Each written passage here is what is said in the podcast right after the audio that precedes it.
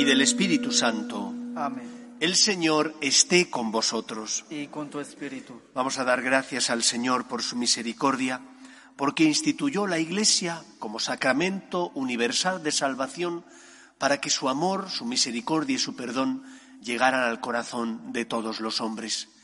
Formar parte de la Iglesia es una suerte, es el mayor regalo, porque sentimos y experimentamos el amor de Dios, porque el Señor con su gracia ilumina nuestra vida, porque nos consuela en los momentos difíciles. Después en la homilía os hablaré más sobre este particular. Vamos a prepararnos para celebrar la Eucaristía como siempre, dando gracias al Señor por su amor y reconociendo con humildad que somos pecadores.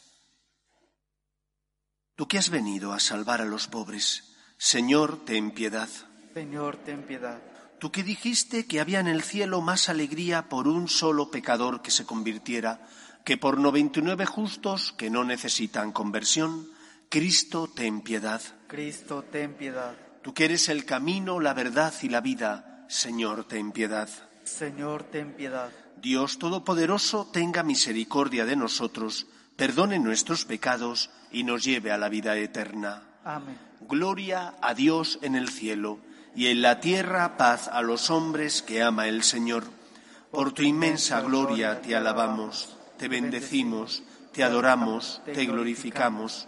Te damos gracias, Señor Dios Rey Celestial, Dios Padre Todopoderoso, Señor Hijo único Jesucristo, Señor Dios, Cordero de Dios, Hijo del Padre, tú que quitas el pecado del mundo, ten piedad de nosotros, tú que quitas el pecado del mundo, atiende nuestras súplicas, tú que estás sentado a la derecha del Padre, ten piedad de nosotros, porque solo tú eres santo, solo tú, Señor, solo tú, Altísimo Jesucristo, con el Espíritu Santo, en la gloria de Dios Padre. Amén. Oremos. Oh Dios, que manifiestas especialmente tu poder con el perdón y la misericordia, derrama incesantemente sobre nosotros tu gracia, para que deseando lo que nos prometes, consigamos los bienes del cielo. Por Jesucristo nuestro Señor. Amén.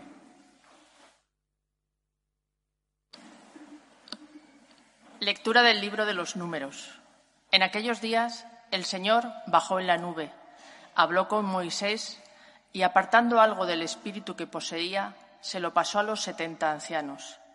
Al posarse sobre ellos el espíritu, se, pusieron a profetizar enseguida. Habían quedado en el campamento dos del grupo, llamados Eldad y Medad.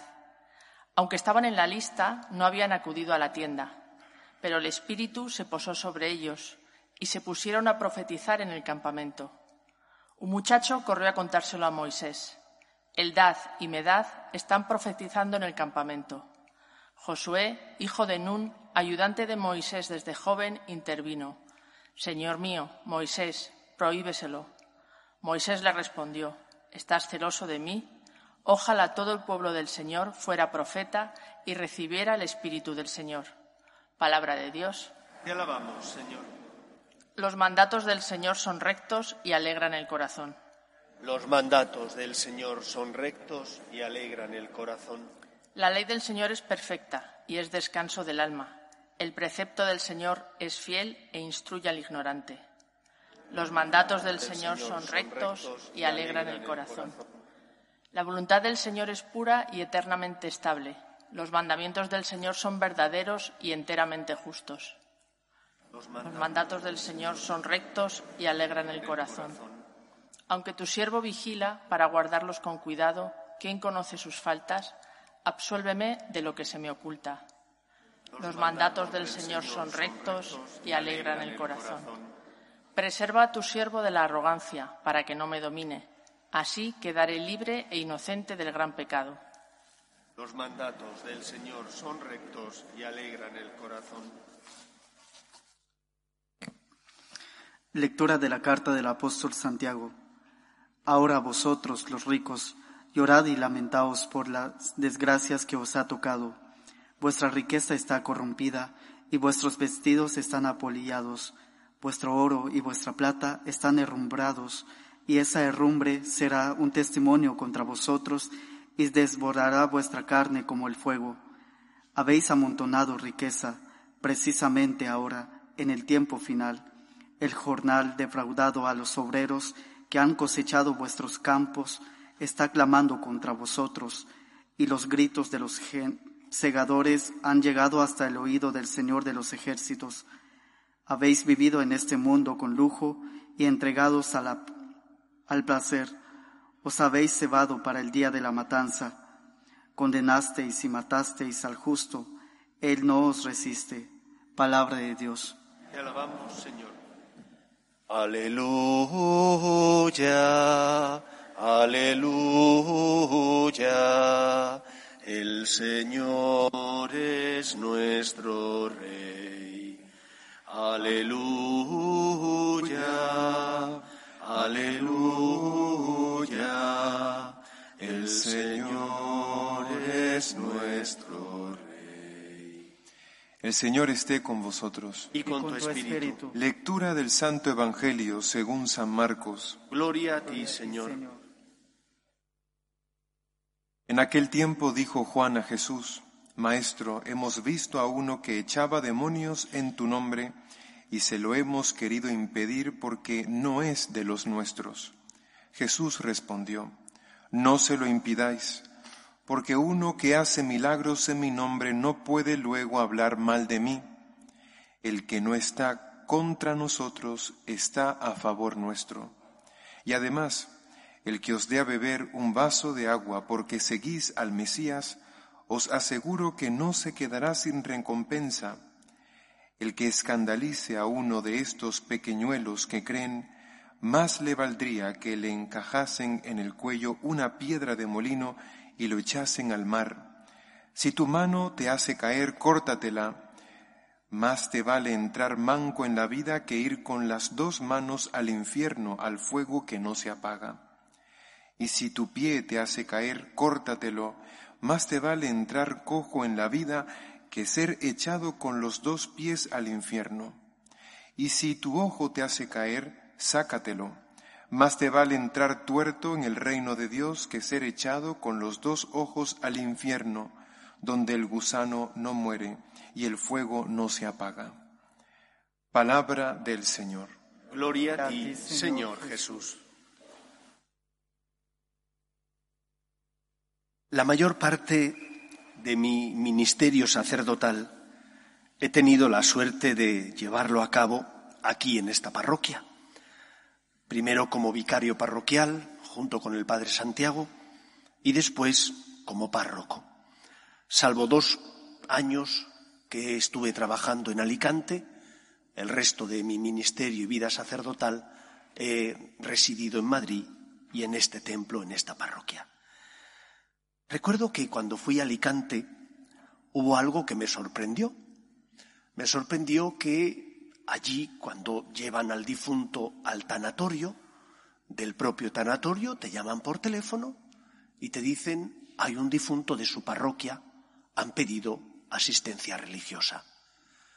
Aquello me sorprendió porque aquí en Madrid, si conoces a la familia, ellos te llaman y entonces tú vas a visitar a la familia y a rezar un responso por el fallecido, pero si no conoces a la familia, pues no vas al tanatorio, porque pues nadie te ha llamado.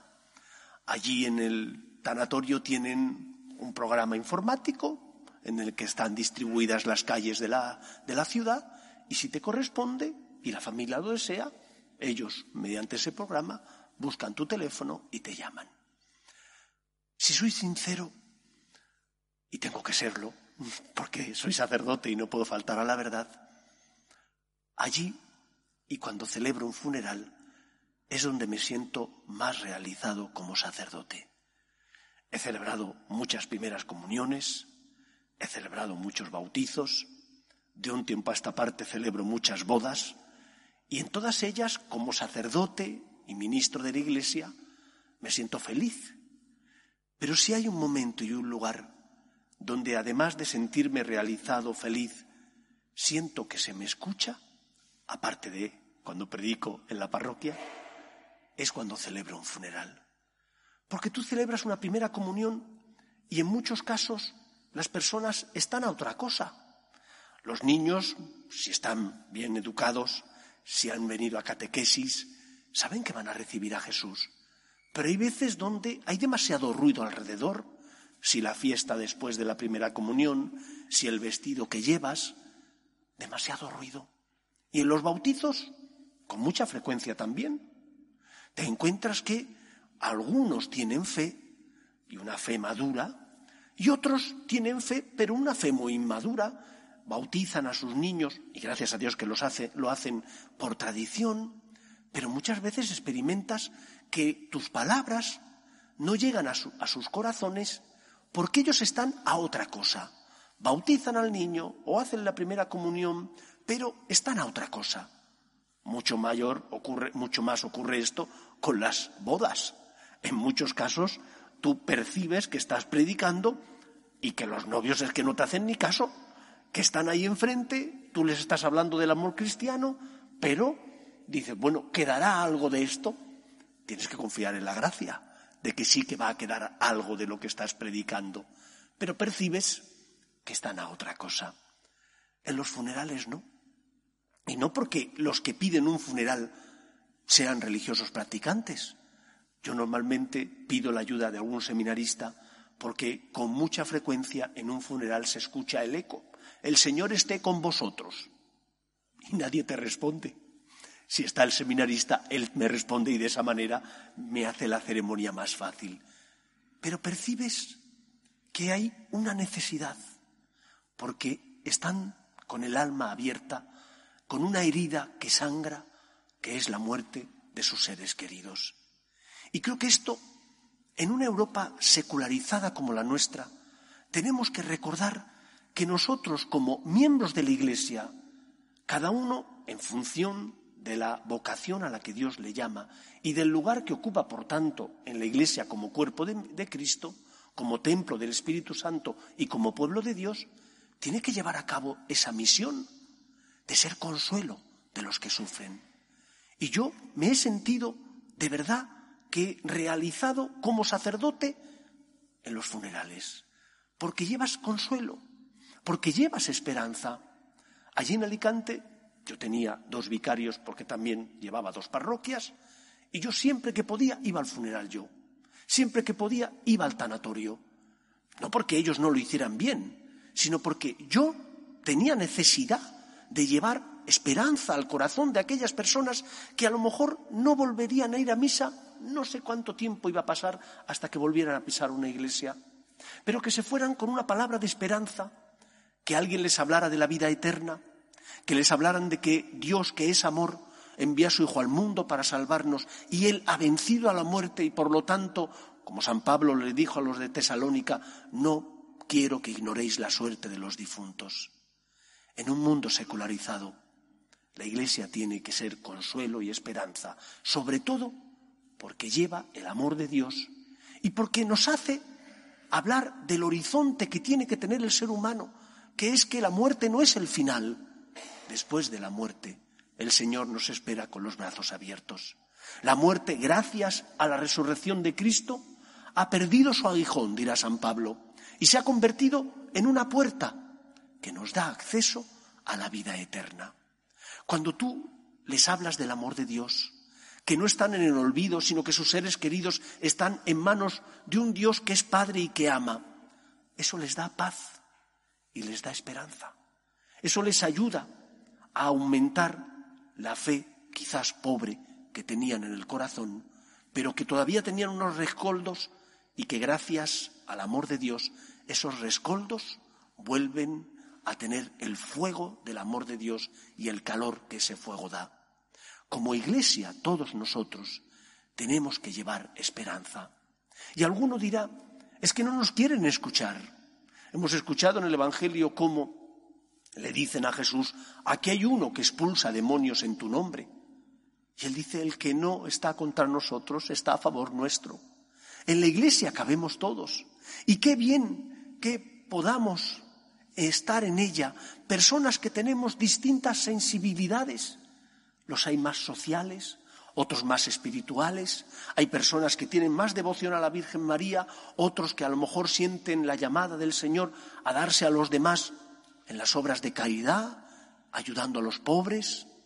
Qué bien, en la iglesia cabemos todos, porque lo que nos une es que Cristo pagó la deuda contraída por nuestro pecado, que Él es el que nos ha hecho hijos adoptivos de Dios Padre, y que por lo tanto somos distintos porque así Dios nos hizo y al ser distintos también somos complementarios. Da gracias al Señor porque formas parte de la Iglesia. Da gracias al Señor porque en este cuerpo místico de Cristo cada miembro del cuerpo místico es importante y fundamental. Y por lo tanto cada miembro tiene una tarea y una misión distinta. Tú no eres el Papa, ni eres un obispo, pero sí que eres un padre o madre de familia, sí que eres una persona que en tu trabajo tienes que ser instrumento de Dios por tus obras de amor y de misericordia, por la integridad de tus costumbres, por la manera en la que te comportas, iluminarás a los que pasan por tu vida. Cada uno tiene su misión y su tarea. Da gracias a Dios porque formas parte de la Iglesia y pregúntate, ¿qué quieres Dios que haga? ¿Cuál es la misión que el Señor quiere que lleve a cabo? ¿Cómo puedo colaborar con Cristo en la obra de la salvación? Siendo fiel a lo que el Señor te pide, ofreciendo tus cruces, luchando por corresponder a Dios, poniendo tu corazón en la relación con Él. En segundo lugar, hemos escuchado cómo Jesús dice, ay de aquel que escandalice a uno de estos mis pequeños hermanos. Constantemente escuchamos noticias desconcertantes de tantos lugares del mundo donde los eclesiásticos o algunos de ellos se comportan de forma poco decorosa. Y no lo digo porque tengan pecado, que todos nosotros tenemos pecado, sino porque a veces no defienden la verdad revelada y la verdad natural. el Papa emérito Benedicto XVI, para hablar de la misión que Dios encomienda al Papa y a los obispos como transmisores de la verdad revelada, decía que la misión de ellos es como la de él que tiene que conservar las obras de arte en un museo. ¿Qué hace el conservador? Pues quitar el polvo que el paso de los años, que las velas a lo mejor han impregnado de esa veladura negra, ese óleo, limpiar las estatuas, pero no tienen que rehacer la obra que hizo el artista, tienen que limpiarla para que vuelva a tener su esplendor. La Iglesia no es la dueña del mensaje, es la que tiene que conservar el mensaje, decía el Papa emérito Benedicto XVI. Y por lo tanto tiene que ser fiel al mensaje de Cristo para transmitirlo íntegramente, adaptando no el mensaje, sino las palabras, la forma de explicar el mensaje a los signos de los tiempos, porque no es lo mismo el lenguaje del siglo de oro español, del siglo XVI, que el lenguaje que emplean nuestros jóvenes. Habrá que adaptar el lenguaje, pero no la verdad transmitida por la Iglesia. Esa es inmutable y no puede cambiar. Cambiarán las formas de explicarlo, cambiarán los medios, pero no puede cambiar el mensaje porque el bien nos hace libres y no puede existir un bien distinto ahora de hace diez años o de hace tres siglos, porque entonces no hay una verdad firme, no hay un terreno firme sobre el que pisar. El Papa y los obispos no son los dueños del mensaje y no pueden cambiar el mensaje. Son custodios y son como ese conservador del Prado, del Louvre o del Metropolitan de Nueva York que tiene como misión hacer que la obra que pintó o que esculpió tal artista recobre el esplendor que tenía en su inicio. Pidamos al Señor, por tanto, por el Papa y por los obispos, para que sean fieles a la misión que Cristo les encomendó, de transmitir íntegramente la fe, de manera que la fe en el amor de Dios siga tocando el corazón de los hombres, siga llevando esperanza, siga siendo ese testigo que nos ayuda a abrirle el corazón a Cristo porque Él quiere que todos los hombres se salven y lleguen al conocimiento de la verdad. En tercer lugar, Hemos escuchado en el Evangelio cómo el Señor nos pide que si nuestro ojo nos hace pecar, nos lo saquemos. La Iglesia siempre ha tenido una visión positiva, tanto del cuerpo humano como de la obra creada por Dios. Nosotros no tenemos una visión negativa de lo material. Nosotros no somos gnósticos. Los gnósticos creen que la materia es degradación de Dios, de la divinidad, y que por lo tanto es algo malo, puesto que es degradación de Dios. Dios ha creado el universo y al hombre a su imagen y semejanza. Pero lo que nos está indicando el Evangelio es que Dios nos está haciendo una pregunta. ¿Cuánto valoras tu salvación? ¿De verdad Dios es el primero en tu corazón? Porque si Dios es el primero en tu corazón, intentarás evitar aquello que expulse a Dios del primer lugar de tu vida. Si tienes fe y crees en la salvación, lucharás por comportarte de forma íntegra, luchando por no caer en la tentación, evitando la tentación para de esa manera no caer en el pecado. No quiere el Señor que te quites la mano, quiere que no robes. No quiere el Señor que te estirpen los ojos, quiere que tu corazón esté limpio y por lo tanto no mires con malos ojos, no juzgues, no tengas miradas libidinosas, no seas una persona que critica. El Señor no pide que te estirpes físicamente ningún miembro de tu cuerpo. Pide que te estirpes espiritualmente aquello que nace en tu corazón y de tu corazón y te hace pecar. Y porque intentas amar a Dios y deseas por encima de todo hacer su voluntad, luchas por no caer en el pecado y por lo tanto luchas por hacer lo que el Señor te pide, aunque te duela y aunque cueste, porque muchas veces tu corazón herido por el pecado original te pide que hagas cosas que sabes que no son buenas, que no te llevan a Dios y que no te hacen feliz. Por lo tanto, pidamos al Señor que espiritualmente estirpemos aquello que no nos conduce a la libertad verdadera, sino a la esclavitud, las malas pasiones, todo aquello que nos hace ser esclavos y por lo tanto no ser verdaderamente hijos de Dios. Que el Señor con su gracia mueva nuestro corazón para que seamos luz en medio del mundo, porque amamos a Dios y luchamos por hacer el bien y evitar el mal, como el Señor nos pide. Que Él nos ayude. Nos ponemos en pie. Creo en un solo Dios, Padre Todopoderoso, Creador del cielo y de la tierra, de todo lo visible y lo invisible. Creo en un solo Señor Jesucristo, Hijo único de Dios, nacido del Padre antes de todos los siglos, Dios de Dios, luz de luz, Dios verdadero de Dios verdadero, engendrado, no creado, de la misma naturaleza del Padre, por quien todo fue hecho, que por nosotros los hombres y por nuestra salvación bajó del cielo y por obra del Espíritu Santo se encarnó de María la Virgen y se hizo hombre. Y por nuestra causa fue crucificado en tiempos de Poncio Pilato. Padeció y fue sepultado. Y resucitó al tercer día según las Escrituras. Y subió al cielo. Y está sentado a la derecha del Padre. Y de nuevo vendrá con gloria para juzgar a vivos y muertos. Y su reino no tendrá fin Creo en el Espíritu Santo, Señor y dador de vida, que procede del Padre y del Hijo, que con el Padre y el Hijo recibe una misma adoración y gloria, y que habló por los profetas. Creo en la Iglesia, que es una santa, católica y apostólica. Confieso que hay un solo bautismo para el perdón de los pecados. Espero la resurrección de los muertos y la vida del mundo futuro. Amén. Dios quiere que todos los hombres se salven y lleguen al conocimiento de la verdad.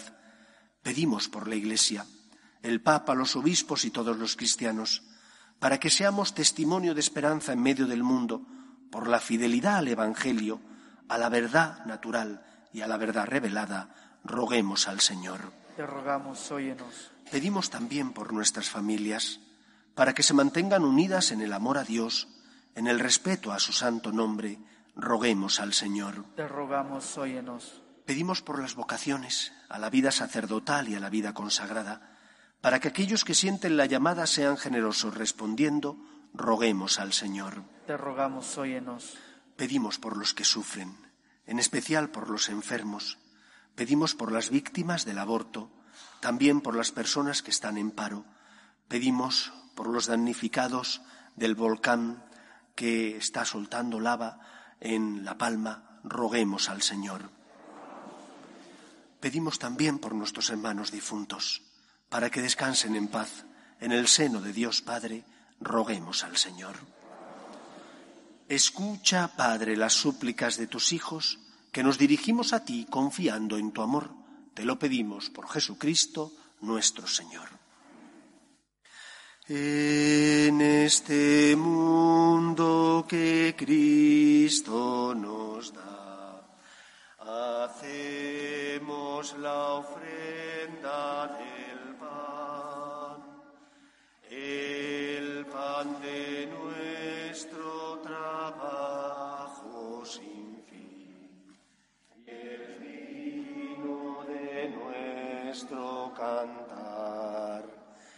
Traigo ante ti nuestra justa inquietud, amar la justicia y la paz, saber que vendrás, saber que estarás,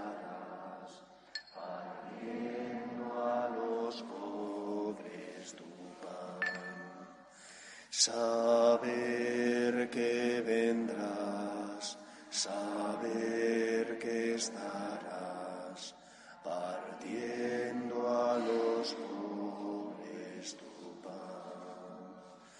Orad, hermanos, para que este sacrificio mío y vuestro sea agradable a Dios Padre Todopoderoso. El Señor reciba en tus manos este sacrificio para alabanza y gloria de su nombre, para nuestro bien y el de toda su santa iglesia. Recibe, Señor, en tu bondad las ofrendas de tu pueblo, para que cuanto creemos por la fe, lo alcancemos por el sacramento celestial. Por Jesucristo nuestro Señor. Amén. El Señor esté con vosotros. Y con tu espíritu. Levantemos el corazón. Lo tenemos levantado hacia el Señor. Demos gracias al Señor nuestro Dios. Es justo y necesario. En verdad es justo y necesario. Es nuestro deber y salvación bendecirte y darte gracias, Padre Santo, fuente de la verdad y de la vida, porque nos has convocado en tu casa en este domingo. Hoy tu familia, reunida en la escucha de tu palabra y en la comunión del pan único y partido, celebra el memorial del Señor resucitado, mientras espera el domingo sin ocaso, en, en el que la humanidad entrará en tu descanso. Entonces contemplaremos tu rostro y alabaremos por siempre tu misericordia. Con esta gozosa esperanza y unidos a los ángeles y a los santos, cantamos unánimes el himno de tu gloria. Santo, santo, santo es el Señor, Dios del universo. Llenos están el cielo y la tierra de tu gloria. Osana en el cielo. Bendito el que viene en nombre del Señor. Osana en el cielo. Santo eres en verdad, Señor, fuente de toda santidad. Por eso te pedimos que santifiques estos dones con la efusión de tu Espíritu, de manera que se conviertan para nosotros en el cuerpo y la sangre de Jesucristo nuestro Señor, el cual, cuando iba a ser entregado a su pasión, voluntariamente aceptada, tomó pan, dándote gracias lo partió y lo dio a sus discípulos, diciendo, Tomad y comed todos de él, porque esto es mi cuerpo, que será entregado por vosotros.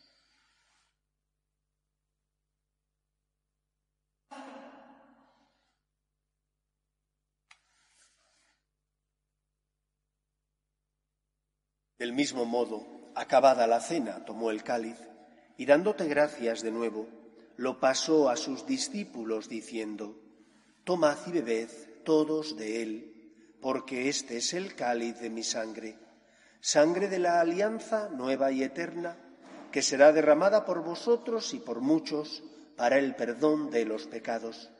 Haced esto en conmemoración mía.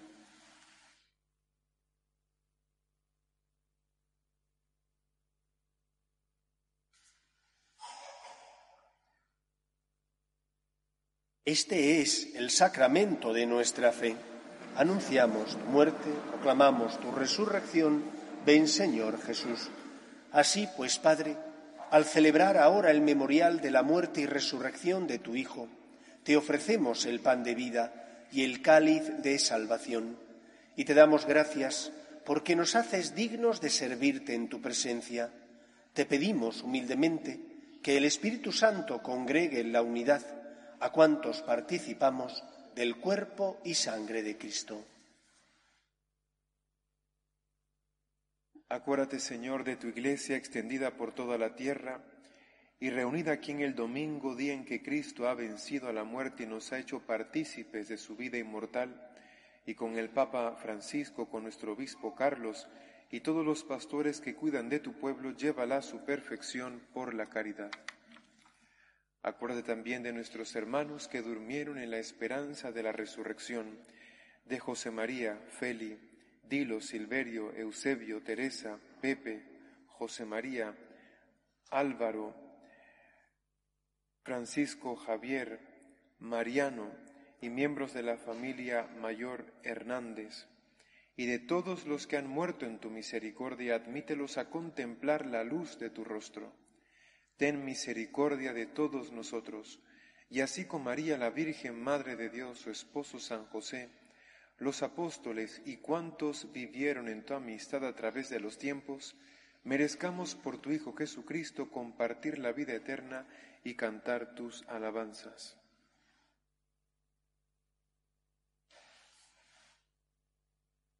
Por Cristo, con Él y en Él, a ti Dios Padre Omnipotente, en la unidad del Espíritu Santo, todo honor y toda gloria por los siglos de los siglos. Amén.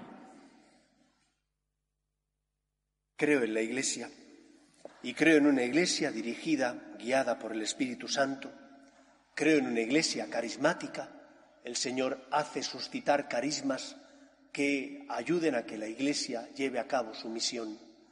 Es verdad que tengo que preguntarme qué tengo que hacer cuál es la voluntad de Dios, porque ahí están las estadísticas que dicen que, por ejemplo, en España ya casi la mitad de los españoles se consideran ateos o agnósticos. Y me tengo que preguntar, ¿estoy siendo fiel a la verdad? ¿Estoy siendo fiel a Cristo? ¿Mi vida, por tanto, si soy fiel a Cristo, ilumina como tiene que iluminar? ¿Estoy haciendo lo que debo como sacerdote? ¿Rezo? ¿Ofrezco sacrificios? O mi vida como sacerdote deja mucho que desear. Pero yo no confío en mis fuerzas. Nosotros creemos y confiamos en el poder de Dios, que quiere que todos los hombres se salven y que moverá el corazón de los que formamos parte de la Iglesia para que seamos instrumentos suyo.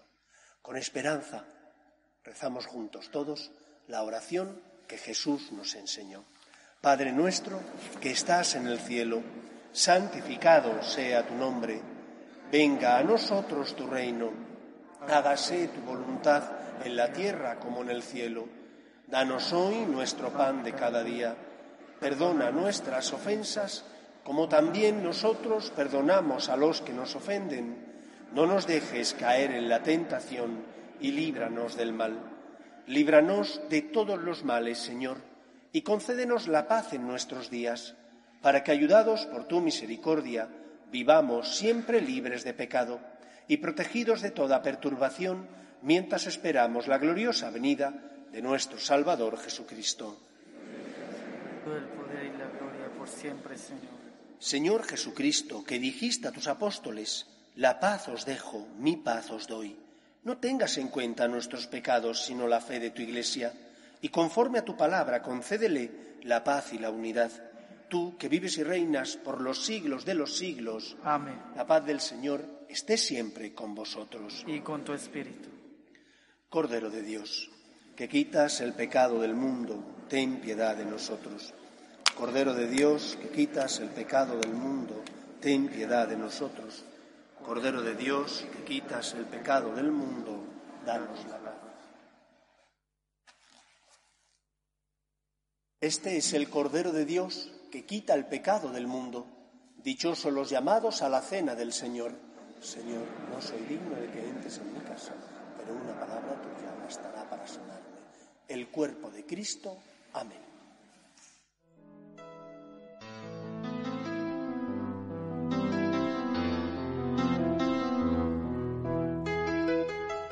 Creo, Jesús mío, que estás realmente presente en el Santísimo Sacramento del altar. Te amo sobre todas las cosas y deseo recibirte dentro de mi alma. Pero como ahora no puedo comulgar, ven al menos espiritualmente a mi corazón. Y como si ya te hubiese recibido, te abrazo y me uno del todo a ti. Señor, no permitas que me aparte de ti. Amén.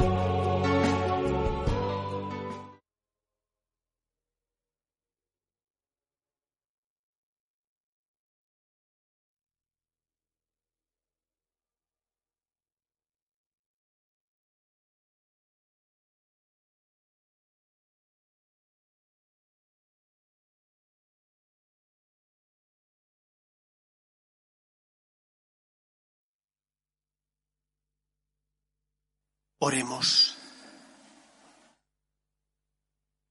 Que esta Eucaristía, Señor, renueve nuestro cuerpo y nuestro espíritu, para que participemos de la herencia gloriosa de tu Hijo, cuya muerte hemos anunciado y compartido. Por Jesucristo nuestro Señor. Que espero y deseo que paséis una feliz semana. El Señor esté con vosotros. Y con tu espíritu. Y la bendición de Dios Todopoderoso, Padre, Hijo y Espíritu Santo, descienda sobre vosotros. Podéis ir en paz. Demos gracias a Dios. Pedimos a la Virgen que proteja a nuestras familias y también a los que sufren. Dios te salve, Reina y Madre de misericordia, vida, dulzura y esperanza nuestra. Dios te salve. A ti llamamos los desterrados hijos de Eva. A ti suspiramos gimiendo y llorando en este valle de lágrimas. Ea pues, Señora abogada nuestra, vuelve a nosotros esos tus ojos misericordiosos, y después de este destierro, muéstranos a Jesús, fruto bendito de tu vientre, oh clementísima, oh piadosa, oh dulce y siempre Virgen María. Ruega por nosotros, Santa Madre de Dios, para que seamos dignos de alcanzar las promesas de nuestro Señor Jesucristo. Amén.